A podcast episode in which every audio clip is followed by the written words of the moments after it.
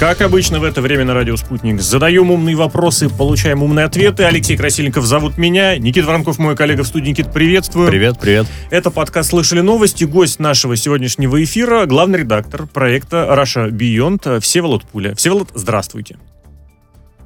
Привет, друзья. Здравствуйте. Тело, давайте начнем с такой истории, которая тянется долгое время и уже прям даже, наверное, только кроме усмешки вряд ли что вызывает, но тем не менее в Европейском агентстве, которое занимается медицинскими средствами, обещают провести новые инспекции по спутнику ВИ. Еще также по китайскому препарату Синовак. Даты, правда, не озвучивают, но переговоры, говорят, ведутся конструктивные. Пусть вот даже постоянно требуется эта дополнительная информация. Сейчас там также экспертируют французский вид префтин препарат, также Кьюрвак, Нововакс, это немецкий американский препарат. Собственно говоря, вот это и, и агентство EMA, это та контора, которая выдает лицензию на использование вакцины в Европе.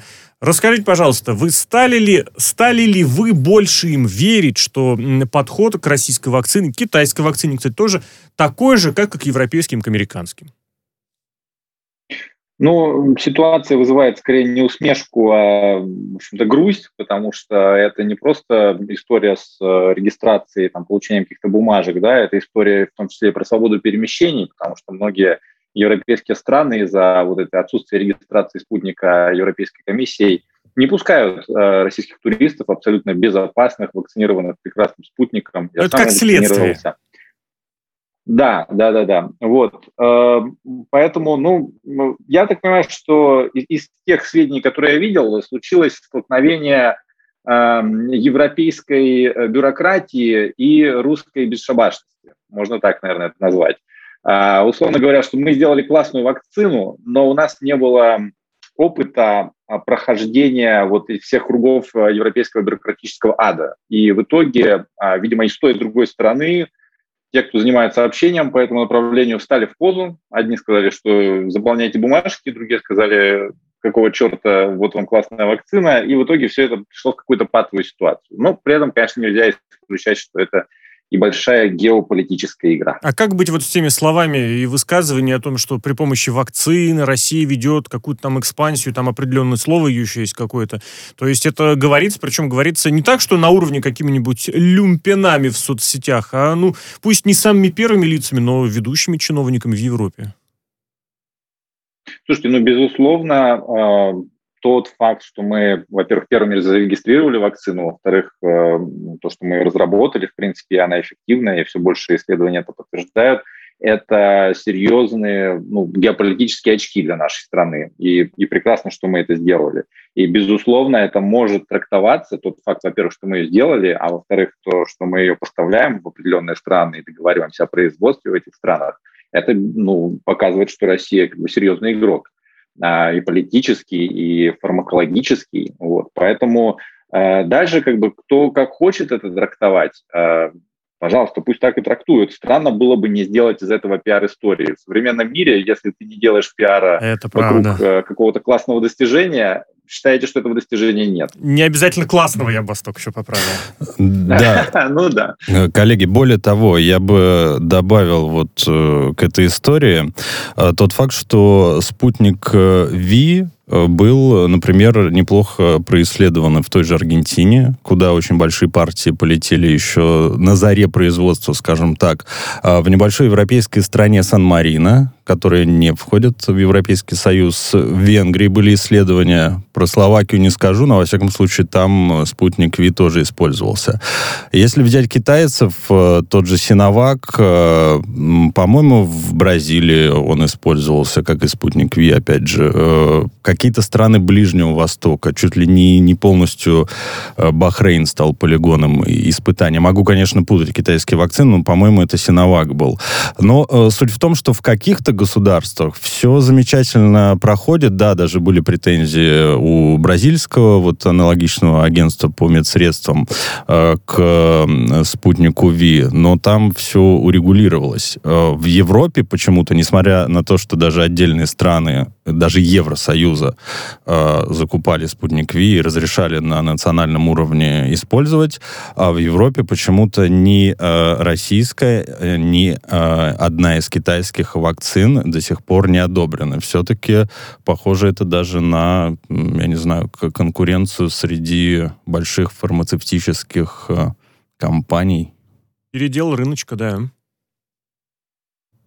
Тело, ну, в той же Бразилии, кстати, если, если помните, а, там скандал был связан как раз, вызван а, отсутствием необходимой документации, неполнотой этой документации, неправильными выводами, которые бразильские э, медицинские чиновники сделали из этой документации, что якобы в этих дозах находится не деактивированный вирус, а кусочки активированного вируса. Да, и только потом, после разъяснений, они разобрались в ситуации и как бы все претензии отозвали.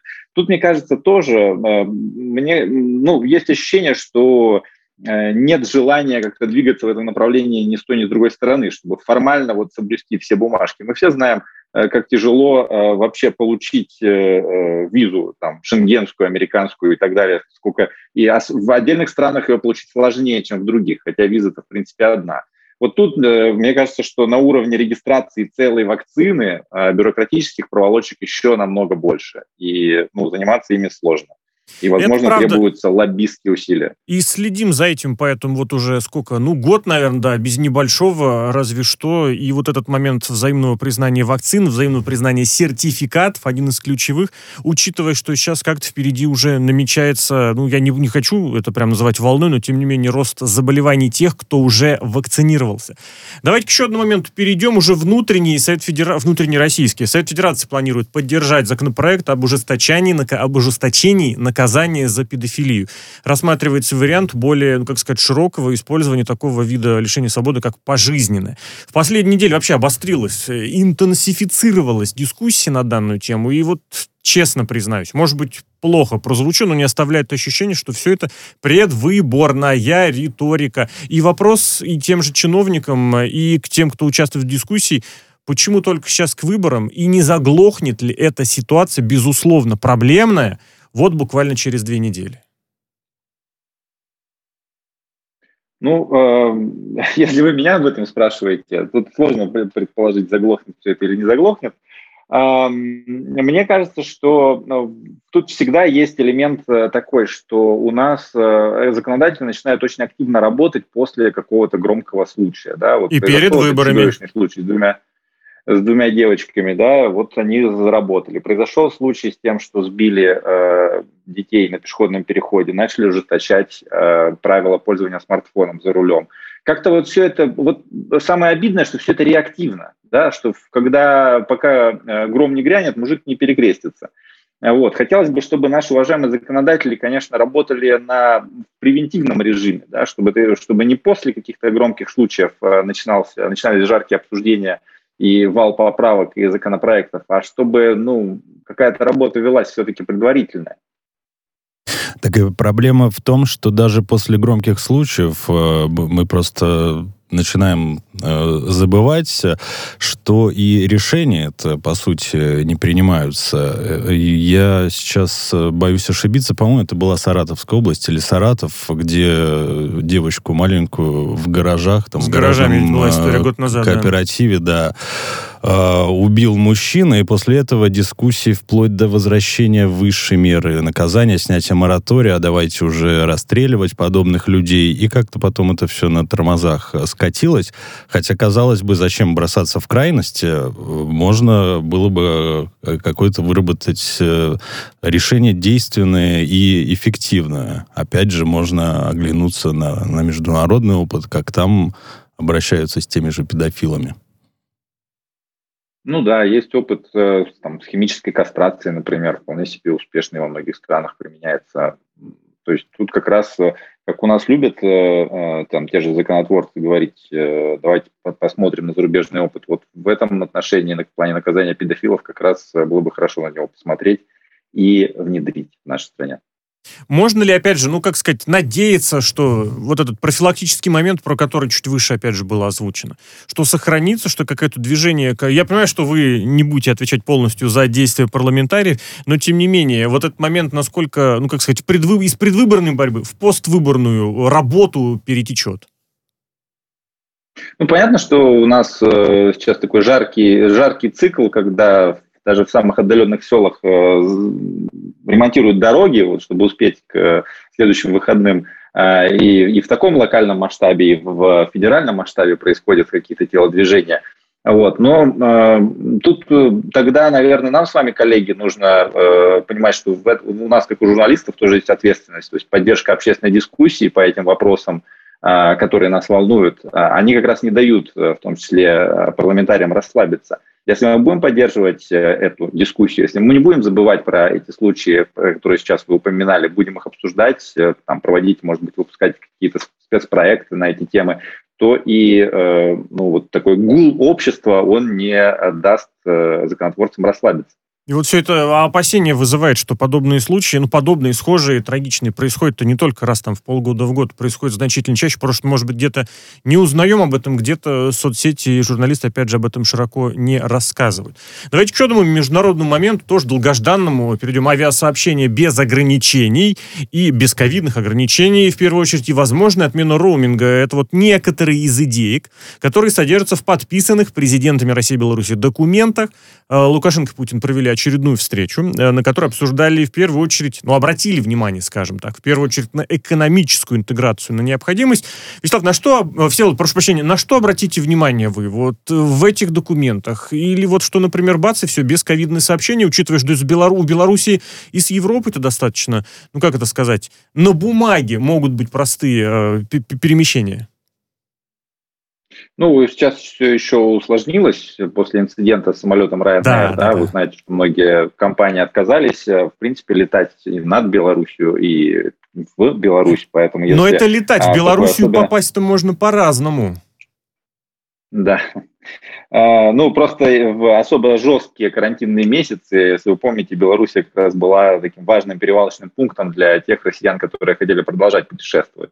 Вот. А, но в любом случае, это трафик, да, э, трафик и рабочий, и э, трафик там э, туристический между нашими странами большой, поэтому я это всячески приветствую. Это прекрасный наверное, знак того, что все-таки какие-то там мир немножко потихоньку возвращается к доковидному режиму. А что касается роуминга, ну, прекрасно, да, то есть тут, э, наверное, могут немножко расстроиться операторы связи, у которых э, забирают э, некоторый кусок пирога, но, конечно, это пользователям, они от этого выигрывают. Правда, конечно, надо понимать, что операторы своего не упустят, и если у них где-то убыло, они поднимут цены на что-то другое. Вот, поэтому, ну, прекрасно. Сам, интересно, вот в этих переговорах Путина и Лукашенко, конечно, интересно не только то, что э, было подписано, но и то, о чем они договорились куларно. Но об этом мы, угу. видимо, никогда не узнаем. Или узнаем в каком-то другом режиме. Все, вот, а что вы вообще думаете по поводу вот этих интеграционных процессов? Все-таки союзному государству уже более 20 лет. И проекту. Э, этому проекту, да.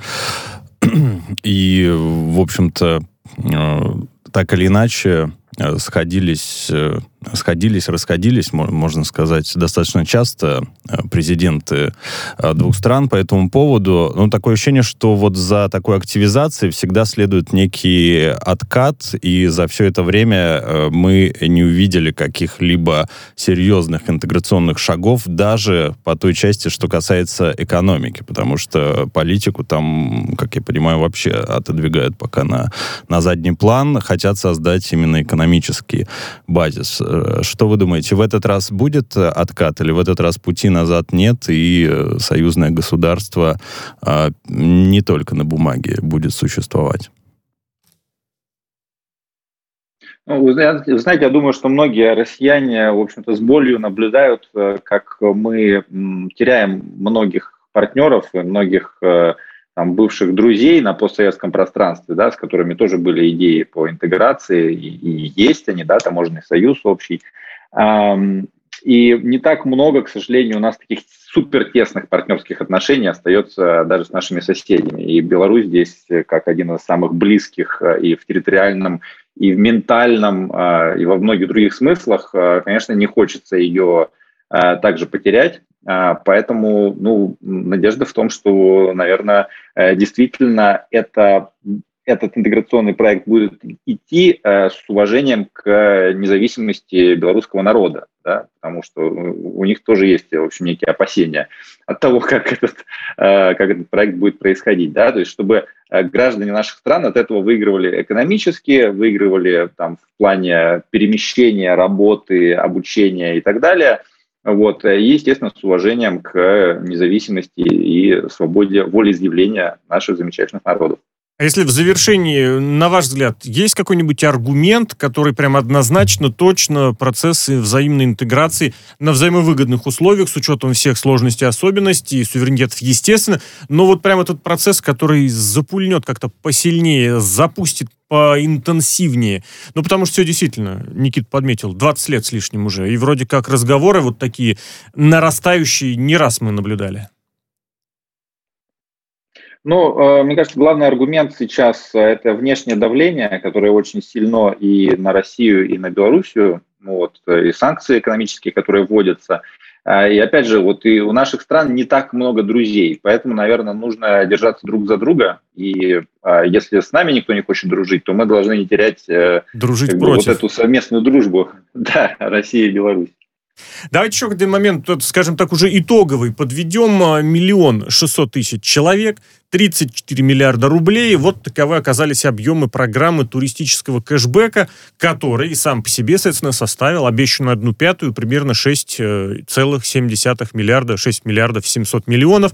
Программу завершили к 10 сентября, на 4 дня раньше обещанного, там ее продлили до 14 числа.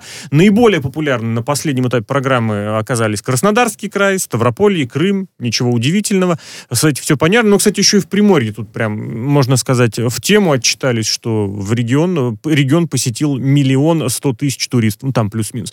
Расскажите, пожалуйста, на ваш взгляд, с не самыми популярными, турист, не самыми раскрученными туристическими регионами сработал, работал этот туристический кэшбэк? Вот опять же, если наблюдать о том, наблюдать за тем, как э, информационно все сопровождалось, а не только вот эти итоговые отчетные цифры. Слушайте, вообще моя тема абсолютно, потому что наш проект Russia Beyond, он как раз э, в том числе э, промотирует и туризм по России и для иностранцев, и сейчас непосредственно внутри страны. Вот мы на прошлой неделе запустили спецпроект «Россия 85 приключений». У нас есть 85 регионов в стране. Мы решили, что в каждом из них нужно найти минимум по одному приключению, которое нужно там пережить. И когда мы эти приключения искали, мы столкнулись с тем, что это очень сложно, эту информацию по многим регионам тяжело найти а, и в интернете, да и когда мы связывались с людьми на местах, э, с региональными офисами Ростуризма, искали э, каких-то блогеров, э, таких не, не, не ленивых, не, не таких вот проактивных жителей этих регионов, чтобы они нам помогли с поиском этих приключений. Это было непросто по многим регионам. Понятно, что у нас есть жемчужины раскрученные, да, там Байкал, Алтай, вот Приморье сейчас тоже получает, благодаря тоже субсидированным, а, в том числе билетам и программам вот этого кэшбэка, получает все больше интерес. Но многие регионы, они, у них есть уникальность, у них есть э, э, то, чем, в принципе, в теории можно завлечь туристов, в том числе российских а, и иностранных, но недостаточно ведется этой работы. Вот. Они не знают, как это преподнести. И тут, наверное, а, нужна какая-то система распространения знаний, чтобы более популярные раскрученные регионы, они делились э, своими фишками, своими подходами к тому, с теми регионами, которых еще предстоит раскрутить. Да? Какие-то программы типа «Единая карта», посещение достопримечательностей – Всеволод, прошу прощения, ну вот, пожалуйста, кэш, да, кэшбэк да. туристический, денежку обратно получить можно, там, до одной пятой. В этом смысле эффективно или, или как все, все получили, грубо говоря, эту, эту возможность, ну и слетали, кто в Крым, кто в Краснодар, кто там, я не знаю, куда еще, в Анапу. Ну вот, поэтому э, такие общие программы, где э, потребитель сам решает, куда полететь, они должны быть поддержаны информационно теми регионами, в которых э, трафик традиционно низкий они должны сказать, почему нужно приехать именно к ним. Ну вот мы сейчас с помощью этого проекта пытаемся как раз в каждом регионе найти причины приехать mm-hmm. именно к ним, в каждом. Вот в этом как бы соль нашего проекта 85 приключений. А, и здорово, мы очень благодарны, во многих регионах к нам идут на контакт, нам помогают со съемками, нам помогают с идеями, где-то это идет со скрипом, поэтому, ну, наверное, призыв к вот туристическим властям э, этих регионов, э, что, ребята, э, тут сейчас уникальный шанс. Границы все еще во многом закрыты. А, это шанс заявить сейчас о себе. Это шанс рассказать всей России о том, что у вас есть крутого. Поэтому пользуйтесь этим. И мы в Russia Beyond с удовольствием этому поможем. А вы, вы сказали, что промотируете и среди иностранцев тоже, а вот сейчас вот в это пандемийное время э, хоть кто-то приезжал и из каких стран? Да, безусловно, приезжают. Вот у нас на, как раз на следующей неделе выйдет материал о туристах иностранных, которые приехали. А, это туристы, а, которые, ну, из стран, с которыми не, не прерывалось сообщение. 15 тысяч человек приезжали на чемпионат э, Европы по футболу, на матче в Санкт-Петербурге. Вот. По другим, вот не связанных с чемпионатом мероприятиям пока цифр нету, но это все равно тысячи, десятки тысяч человек, что в условиях э, во многом закрытых границ это немало. Э, и тут, э, наверное, вот то, что я говорил про регионы, это применимо и к нашей стране в целом. Да? Мы там недостаточно делаем усилий потому, чтобы продвигать страну как туристическое направление. Это как раз к разговору. Может быть, как... сейчас это... Да-да, прошу вас. Сейчас это и не супер, не супер актуально вот в условиях пандемии, когда действительно мы будем говорить, приезжайте, а когда люди будут знать, что это невозможно, это будет немножко выстрел в молоко. Вот, но к этому нужно готовиться. Я просто хотел немножечко вот связать с одним из тезисов, который был раньше высказан. Достижение, каким бы оно ни было, без информационной поддержки, без пиара таковым не является. Всеволод, можно еще коротко вот в конце, в завершении этой темы э, приведите пример приключения как в каком-нибудь регионе. О чем вообще речь идет? Тюмень, например. Тюменский. Ну, или который вы помните. Да, Тюмень мы еще не снимали, но у нас разные типы, от природных до э, народных промыслов, до гастрономических. Ну, вот вы про Приморье сказали, вот у нас uh-huh. вышло вчера буквально видео приключения перепробовать все морепродукты в э, Владивостоке. И не получить белковый шок. Вот такое гастрономическое приключение. При этом выдержать Есть приключение свариться, есть приключение свариться в котле на берегу э, Балтийского моря в Калининграде. Там есть такие удивительные бани, где ты залезаешь в котел и принимаешь такое спа на берегу Балтийского залива. Это здорово, да, не, не только достопримечательности посмотреть, но не, не только удивиться, но при этом еще как-то по-креативному, со сломом головы. Ну а в завершении э, первой части программы 12 российских городов получат почетное звание город трудовой доблести. Алдан, Балагой, Воркута, Дзержинск, Кемерово, Кострома, Лысьва, Мончегорск, Кака, Ступин, Сызрань, Чита. Речь идет о вкладе жителей городов в победу в Великой Отечественной войне за счет эффективной, бесперебойной работы в тылу. То есть за счет не только значимого для воинской отрасли производства, но и для гражданской жизни тоже. Все вот не возникает ощущение, что вот это наделение отдельных городов таким званием как-то и остальных, что ли, обижает? Ну, вся страна жила, где-то, может быть, было больше возможностей поддержать, где-то меньше. Вот нет такого здесь, мол, вы молодцы, а вы не очень. А, ну, вы знаете, я думаю, что это никак не принижает другие э, города, потому что там есть, э, вот в этой программе есть механизм а, подачи заявки на признание да. города, соответственно, городом трудовой славы. То есть, если кто-то почувствует себя ущемленным, пожалуйста, подавайте заявку, и там комиссия по а, объективным критериям рассмотрит и внесет вас в список. А так, в целом, мне кажется, это крутая идея. Знаете почему? Потому что, ну, кажется, что это какая-то такая парадная штука, с одной стороны, но с другой, вот я подумал, что это повод э, а, поговорить с детьми, например, об этом, да, потому что э, военная часть Великой Отечественной войны, э, вот воинские подвиги, она у нас достаточно популяризирована, она у нас достаточно освещена и в художественных фильмах, и в книгах, и в сериалах. А вот э, дополнительная работа, которая велась в тылу, она как бы немного, немного остается в тени. И мне, ну, вот как внуку э, работника тыла, да, у меня дед несколько раз пытался на фронт поехать, но его снимали буквально с поезда, потому что только он мог руководить цехом по производству снарядов определенного типа. Вот. Мне это ну, в какой-то степени было немножко обидно, да, что вот труд работников тыла, он не получает должного освещения в, в контексте рассказов про Вторую мировую и Великую Отечественную. Поэтому я считаю, что это классная инициатива что-нибудь в дополнение, сверх того, может быть, опять же, вот на примере своих родственников, на примере тех рассказов, которые были. Потому что были же действительно производственные, образовательные, банально, извините, банально, очень плохое слово здесь, людей переселяли в другие города из тех, которые были ну, в зоне боевых действий. Ну вот я исхожу из того, что э, все, во всем этом есть э, потрясающие человеческие истории. А, которые можно и нужно рассказывать, продолжать рассказывать в разных форматах, а, от э, э, художественных или документальных фильмов до буквально тикток-роликов, да, которые там более понятны современному поколению Z. А, Великая Отечественная война, помимо того, что это страшная трагедия и куча жертв, несколько десятков миллионов, да, Советский Союз понес потери, это еще и источник потрясающего количества историй. Вот угу. э, давайте, наверное, искать эти истории, мы как журналисты, да, или как там работники культуры, и рассказывать их и нашим детям, и нашим соотечественникам, и иностранцам. Мы вот Всеволод, я прошу прощения, как говорится, давайте на этой замечательной ноте сделаем небольшую паузу, выпуск новостей на радио «Спутник», после чего продолжим разбирать ключевые события этого дня и с отсылочкой к прошлому, и с отсылочкой в будущее. Всеволод Пуля, гость сегодняшнего подкаста «Слышали новость на радио «Спутник».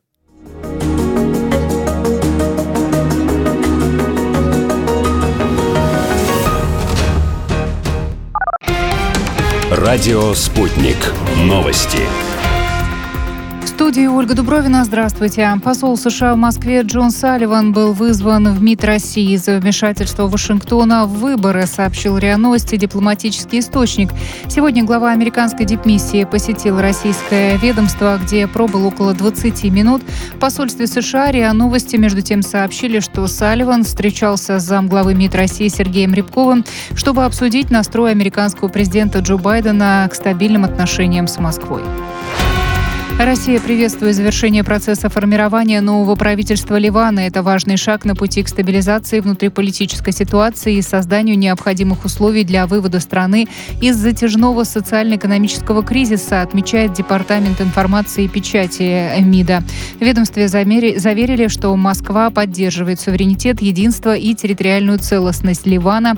Сегодня президент этой страны Мишель Аун подписал указ о формировании нового правительства. Его возглавил Наджиб Мика Кати. Члены нового правительства Армении, сформированного по итогам парламентских выборов 20 июня, принесли присягу в присутствии президента Армена Саркисяна, сообщили в пресс-службе главы государства. Отмечается, что первым текст присяги зачитал премьер-министр Никол Пашинян. По окончании церемонии президент Армен Саркисян поздравил членов правительства и пожелал им эффективной работы в интересах государства и народа. Сын бывшего ливийского лидера Муаммара Каддафи Саади после освобождения из тюрьмы в Триполи переехал в Турцию, сообщил бывший министр информации Ливии и представитель семьи Муса Ибрагим. Он добавил, что Саади Каддафи переехал вместе со своей семьей, при этом МИД Турции официально не комментирует эти сообщения. После свержения в 2011 году режима Муаммара Каддафи его сын Саади бежал в Нигер, но в 2014 году был выдан новым ливийским властям. Он попал за за решетку по обвинению в преступлениях против протестующих в 2011 году и убийстве ливийского футбольного тренера Башира Аль-Раяни. В 2018 году суд снял Саади Каддафи обвинение в убийстве.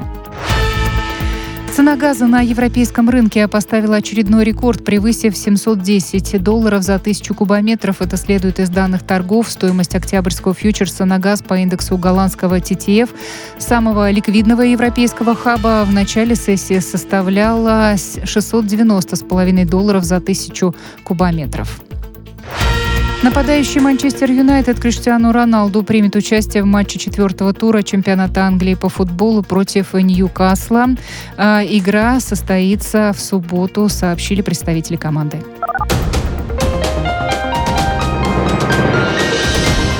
Следующий выпуск новостей на радио «Спутник» в начале часа.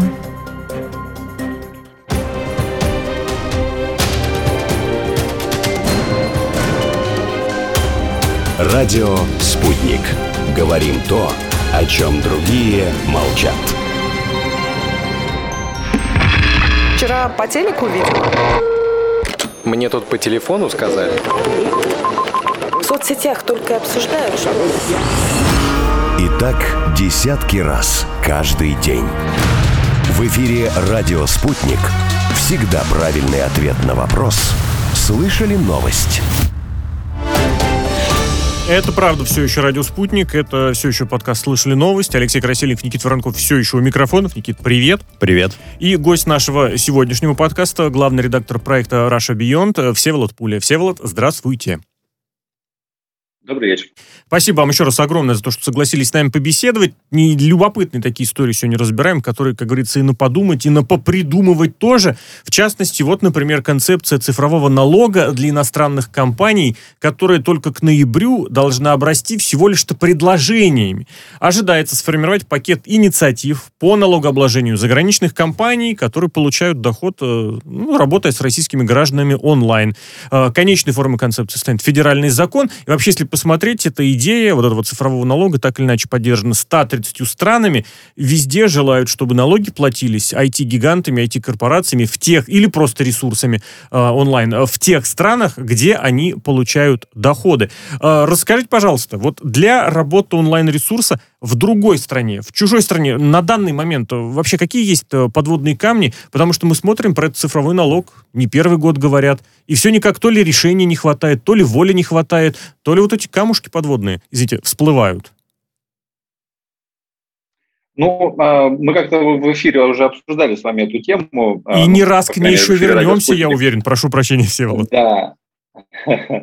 А, смотрите, тут такое дело, что эм, человечество учится жить э, в цифровом мире. Да? Мы, мы понимаем, как э, складывается НДС, налог на добавленную стоимость в цепочке производства физических товаров, а с э, виртуальными это долгое время казалось, ну, что как какая там добавленная стоимость, это же просто единички и нули, по большому счету, если идти, да, докапываться до самой сути. Но на самом деле процесс создания их не сильно отличается, и тут часть вот этой большой проблемы – это Э, возможность крупных корпораций нанимать себе очень дорогостоящих юристов, которые их налоги оптимизируют. Поэтому вы часто видите, что, допустим, если вы подписаны на э, зарубежные сервисы, на какие-нибудь сервисы Google, там, Netflix, Spotify, еще что-то, вы часто видите выписки из банковской карты, что у вас снимают э, юридические лица в Ирландии, например, или в каких-то других ну, странах, в которых, э, ну, которые, из которых Google не родом или Spotify не родом.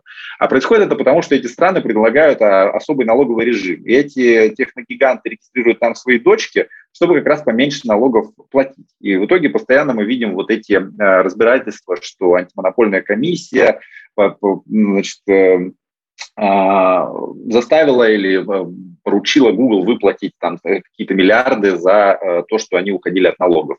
Вот, поэтому желание стран, чтобы и налоги вот за эти э, виртуальные товары платились непосредственно на территории этой страны, оно вполне понятно. Другое дело, что опять армия юристов этих техногигантов как-то с этим поработает, и если они не найдут способа избежать или минимизировать свои потери от этого, то, как всегда, все, все эти дополнительные налоги перелягут на плечи нас с вами, конечных пользователей. Вот, кстати, сомнений нет никаких. Вот э, как э, в своем исследовании международная небезызвестная компания, аудиторская и в сфере консалтинга PricewaterhouseCoopers э, подсчитала, что России подобный налог может приносить от 53 до 103 миллионов долларов в год. Миллионов? Не миллиардов? Миллионов. Что-то миллионов. не очень да. большая сумма, как мне а, а во Франции, которая уже устала ждать вот общего решения в рамках рамках э, вот этого пула или клуба богатых стран, как называют вот это объединение ОСР, э, ввели его еще раньше. И 415 э, миллионов цифровых налогов было собрано за год. Но тут вопрос в том, что, э, окей, одна Франция, полмиллиарда практически, но 130 стран, и каждый со своим э, процентом. Мне кажется, э, не такие гиганты, как Facebook, Apple, Alphabet, да, материнская компания Google, э, уже, так скажем так, просто не сдадутся на волю налоговикам. Ну как, это зависит от, э, скажем так, важности э, рынка для этих компаний, потому что мы можем понимать, что есть страны, которых э, ну, определенная, определенная часть населения, она недоста недостаточно платежеспособная, ее недостаточно, чтобы какой-то куш э, для этих компаний получать. Да? Таким э, рынком они могут просто пренебречь, сказать, слишком большие налоги, мы там работать не будем, не знаю, покупайте нас через VPN в других странах. Вот.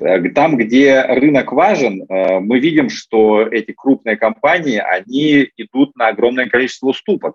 Даже если посмотреть на взаимоотношения Голливуда и Китая, вы же знаете, что сейчас многие голливудские фильмы, они частично снимаются в Китае, чтобы дать доступ этим кинопрокатным компаниям на рынок Китая. То есть американцы специально снимают э, китайцев и китайские локации, вот там в трансформерах каких-то последних это было в Китае, чтобы туда попасть. Ну и еще часть э, этой истории – это насколько далеко готова страна и ее чиновники зайти в том, чтобы обеспечить хорошие условия для своих граждан от этих э, компаний. Я супер короткую расскажу, но забавную историю. Вы наверняка слышали о том, что айфоны замедляют э, производительность своих старых устройств, Было чтобы такое. сохранить, как они говорят, батарейку. Старых Батарейка, версий да, в особенности еще. Прошу прощения. Да, батарейка э, снижает, снижает свою, э, аккумулятор снижает свою емкость, и э, в итоге, чтобы э, пользователь не чувствовал, что телефон разряжается быстрее, они снижают пиковую нагрузку на процессор. В итоге как бы хватает, например, на такое же время. Так вот, во Франции они законодательно добились, чтобы этого замедления не происходило. Поэтому если у вас есть iPhone и вы хотите, чтобы у вас э, производительность не замедлялась, вы поменяйте регион телефона на Францию, и он не будет замедляться. Это серьезно так работает про китайские э, реалии. Самый последний такой «Форсаж 9» снимали очень серьезным акцентом на Китай. И там еще и скандал был, когда один из актеров, Джон Сина, относительно Тайваня проговорился. Было некрасиво было. Это действительно вот эта многонационализация, между, международнизация, она вот она прям на наших глазах идет. Ну а в завершении уже внутрироссийский момент, очень тоже, кстати, любопытный связанный с культурными моментами. Дело в том, что театр тоже может быть инвестиционно привлекательным. Так, по посчитали в МТС, запланировав вложить в приблизительно 20-30 спектаклей театра Моссовета по 30-50 миллионов рублей в каждый. И все, кстати, на фоне, я дополню, все большего внимания, которое привлекается к театральной жизни, ну, увы, за счет скандалов в последнее время. Как полагаете, это действительно какая-то возможность извлечь какую-то выгоду или, ну, знаете, как из серии, что благотворительность – лучшая форма маркетинга. Мы здесь поможем, смотрите, какие мы молодцы. Мне кажется, что это, безусловно, нетривиальный ход, э, но он э, вполне в духе времени, потому что мы видим, что крупные игроки э, либо рынка коммуникаций, либо там, провайдеры, либо доставщики контента, они так или иначе заходят на территорию создания этого контента. То есть Netflix тоже начинался как компания, которая рассылала просто по почте DVD с фильмами, а сейчас они сами спонсируют фильмы, сами снимают их и даже получают за них Оскары. Вот. И здесь тоже э, сотовые операторы, они строят вокруг своей инфраструктуры какую-то экосистему. И как часть этой экосистемы им нужен контент. И большинство из таких игроков, они, конечно, идут в, там, как Яндекс, например, да, они идут в создание контента. Яндекс стал снимать для кинопоиска сериалы и фильмы заказывать. А здесь МТС э, действительно сделали такой нетривиальный шаг, пошли на спонсирование театральных постановок. То есть в некоторой степени уходят в офлайн.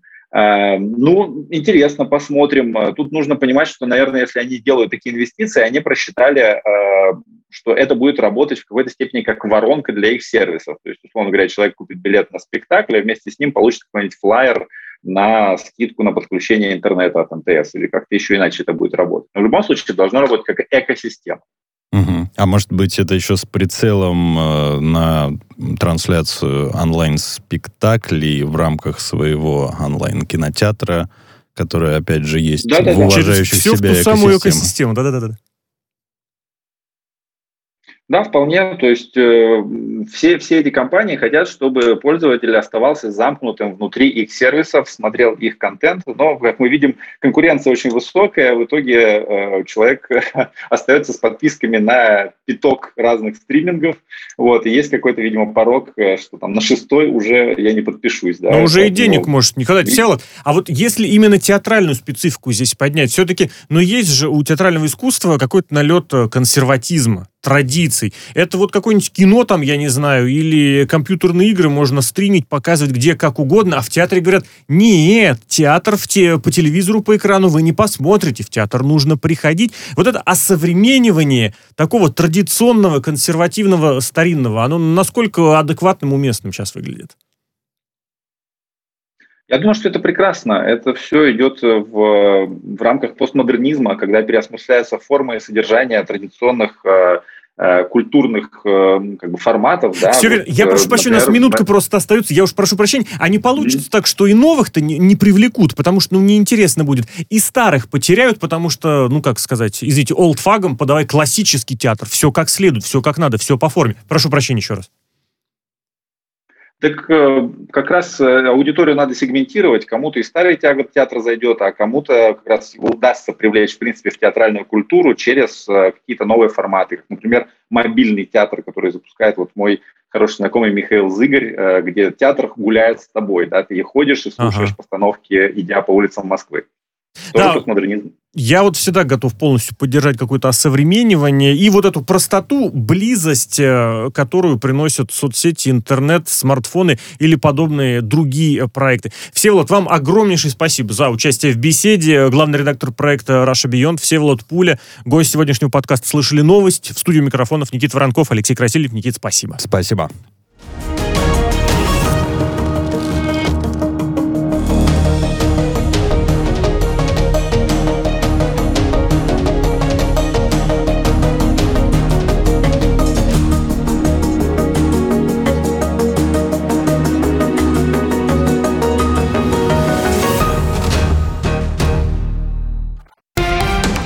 Радио «Спутник».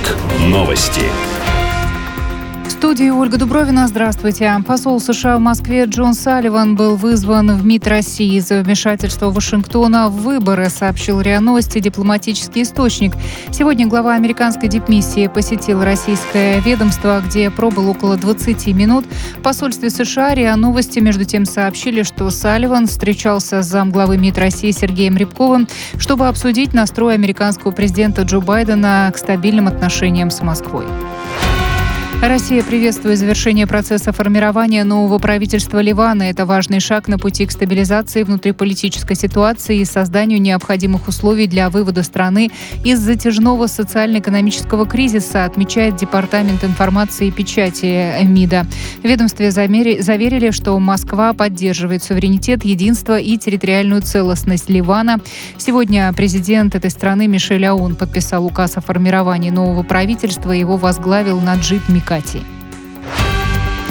Члены нового правительства Армении, сформированного по итогам парламентских выборов 20 июня, принесли присягу в присутствии президента Армена Саркисяна, сообщили в пресс-службе главы государства. Отмечается, что первым текст присяги зачитал премьер-министр Никол Пашинян.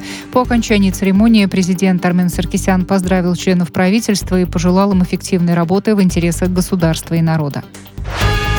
Сын бывшего ливийского лидера Муаммара Каддафи Саади после освобождения из тюрьмы в Триполи переехал в Турцию, сообщил бывший министр информации Ливии и представитель семьи Муса Ибрагим.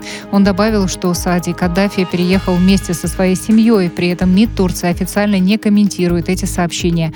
После свержения в 2011 году режима Муаммара Каддафи его сын Саади бежал в Нигер, но в 2014 году был выдан новым ливийским властям. Он попал за решетку по обвинению в преступлениях против протестующих в 2011 году и убийстве ливийского футбольного тренера Башира Аль-Раяни. В 2018 году суд снял Саади Каддафи обвинение в убийстве. Цена газа на европейском рынке поставила очередной рекорд, превысив 710 долларов за тысячу кубометров. Это следует из данных торгов. Стоимость октябрьского фьючерса на газ по индексу голландского TTF, самого ликвидного европейского хаба, в начале сессии составляла 690,5 долларов за тысячу кубометров. Нападающий Манчестер Юнайтед Криштиану Роналду примет участие в матче четвертого тура чемпионата Англии по футболу против Ньюкасла. А, игра состоится в субботу, сообщили представители команды.